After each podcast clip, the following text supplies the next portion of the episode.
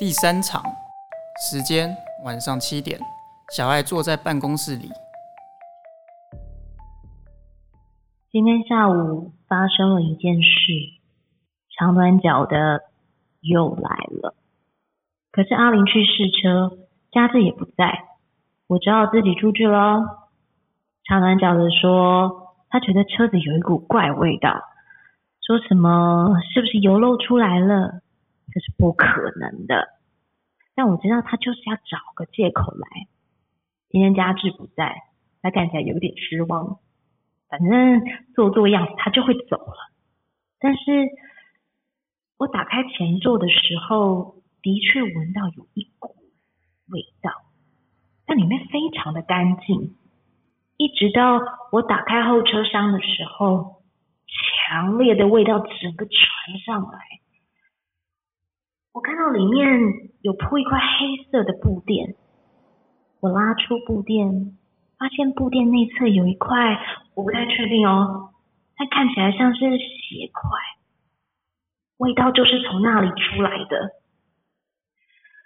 我问长短脚的这几天有没有其他人开过这台车，他说没有，一直都是他一个人开，不过看起来也不像长短脚弄的。然后我想到那天佳志试车回来，所以他是在交车之前最后一个使用车子的人。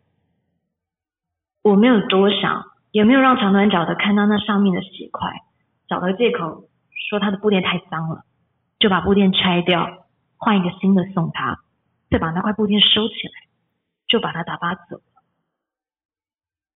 但我不确定该怎么做。我要丢掉吗？还是我要问佳芝？我不知道。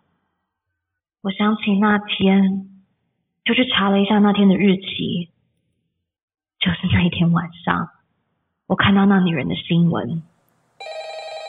电话铃响，小爱接起。喂，呃，是，是，是这里没有错。他现在人不在，呃，请问有什么事吗？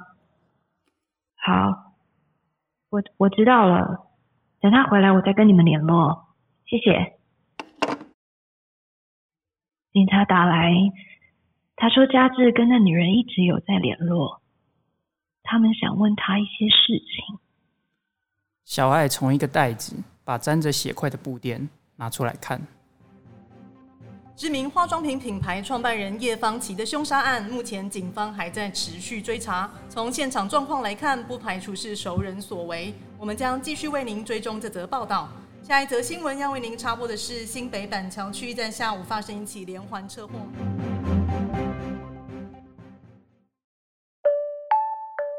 第四场，时间凌晨两点。小爱在办公室里说话，刻意压低。佳志睡着了，我没有办法睡在他旁边了。我不知道该怎么办。警察走了之后，我们大吵了一架。他承认他们一直都还有联络。他说他还忘不了那个女人，他忍不住自己去找她。他怎么可以这样？当初他答应我不会再跟那个女人有来往，可是我没有继续去想这件事情，我不知道怎么办。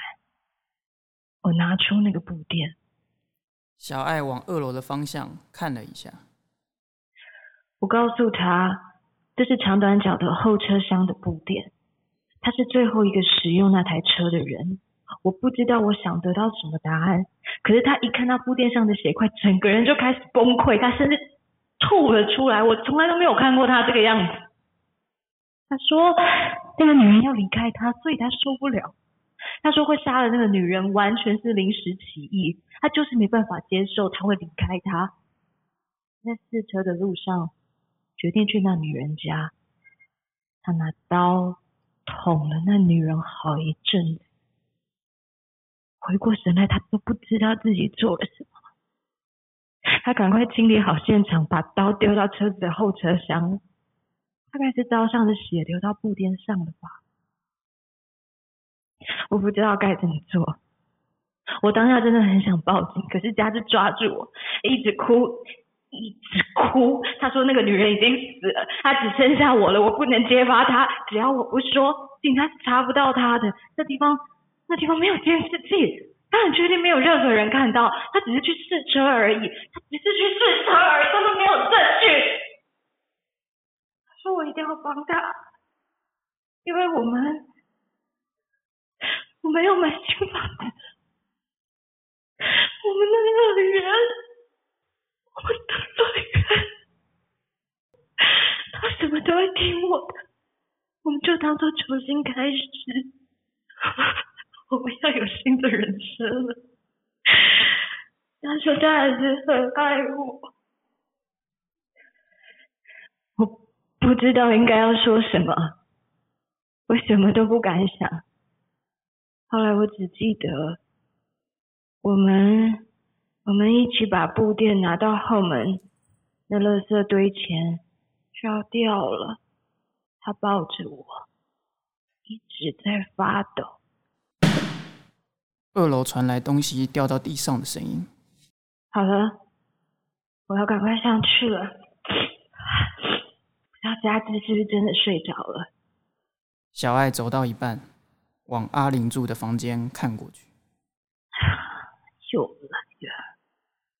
到底是阿玲房间的那个味道，还是刚才烧布店的味道？